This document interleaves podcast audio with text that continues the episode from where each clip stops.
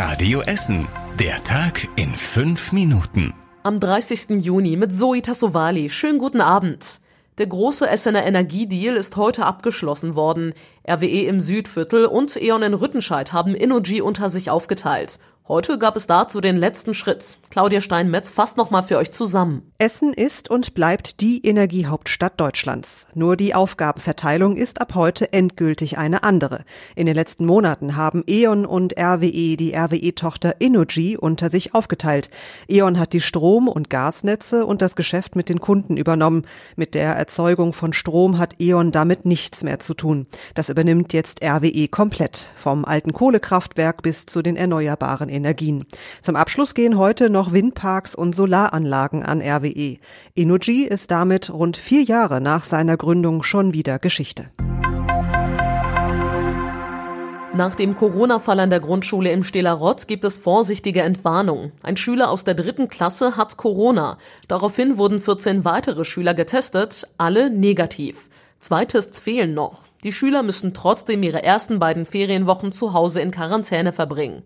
Auch mehr als 30 Schüler und Lehrer der Karlschule in Altenessen sind noch zu Hause. Auch da gab es einen Schüler mit Corona.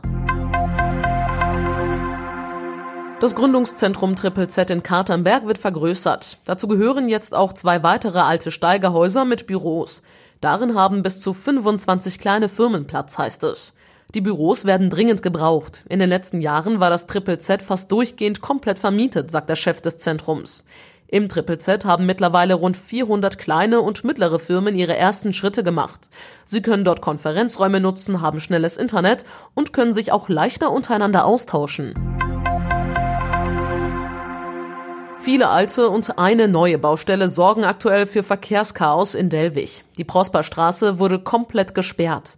Dort ist am Wochenende ein Wasserrohr gerissen. Der Rohrbruch unter der Prosperstraße ist etwa in Höhe Schilfstraße.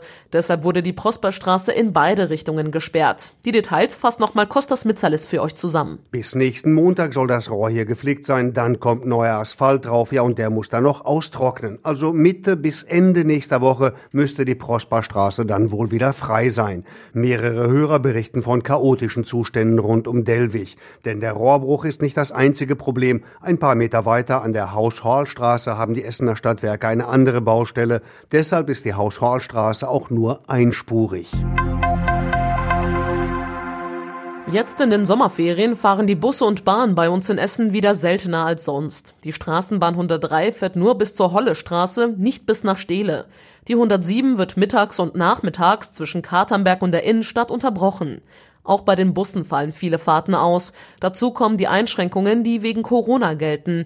Da sind vor allem am Wochenende noch weniger Busse und Bahnen unterwegs. Unter der Woche fahren keine Nachtexpresse. Das soll sich aber Anfang August ändern. Und was war überregional wichtig? Clemens Tönjes tritt als Schalke-Boss zurück. Laut einem Bericht der Bild verzichtet der Unternehmer auch auf seinen Sitz im Wirtschaftsausschuss von Schalke und im Eilausschuss für sportliche Entscheidungen. Tönje stand nicht nur wegen des Corona-Ausbruchs in seinem Fleischbetrieb in der Kritik. Die Schalker Ultrabewegung forderte zuletzt seinen Abschied, weil sich Tönjes im vergangenen August in einer Rede rassistisch geäußert habe. Die Entscheidung jetzt, als Schalke-Boss zurückzutreten, sei Tönjes schwer gefallen, sagt er. Die Deutsche Bahn soll künftig zuverlässiger, schneller und umweltfreundlicher sein. Verkehrsminister Scheuer hat heute den Masterplan Schienenverkehr unterzeichnet. Er sagte, Bahnreisen könnten künftig besser geplant werden, zum Beispiel durch bequemere Umstiegsmöglichkeiten und einen bundesweit aufeinander abgestimmten Fahrplan.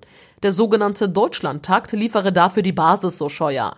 Die Fernzüge sollen zum Beispiel auf den Hauptverkehrsadern zwischen den Großstädten im 30-Minuten-Takt rollen. Und zum Schluss der Blick aufs Wetter. Heute Nacht kann es ab und zu etwas regnen. Es wird außerdem nur etwas kühler werden bei etwa 17 Grad. Und die nächsten aktuellen Nachrichten bei uns aus Essen gibt's morgen früh wieder ab 6 Uhr hier bei Radio Essen. Euch jetzt erstmal aber einen entspannten und ruhigen Abend. Bis morgen. Das war der Tag in fünf Minuten. Diesen und alle weiteren Radio Essen Podcasts findet ihr auf radioessen.de und überall da, wo es Podcasts gibt.